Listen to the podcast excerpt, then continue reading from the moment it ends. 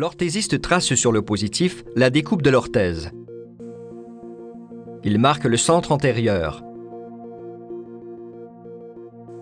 Il mesure la circonférence proximale du positif. Il divise cette mesure par 4.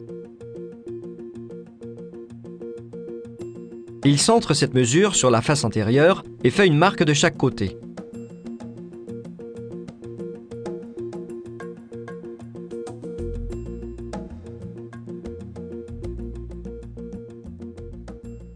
Il mesure la longueur du positif à partir du talon jusqu'au rebord du cordon proximal. Il divise cette mesure par 3. Il applique la mesure finale aux marques de chaque côté du centre.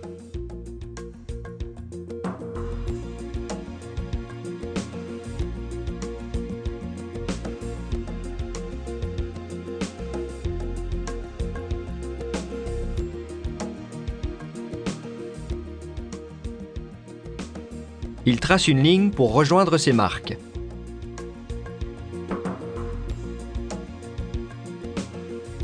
À partir d'une malléole, il trace ensuite un côté.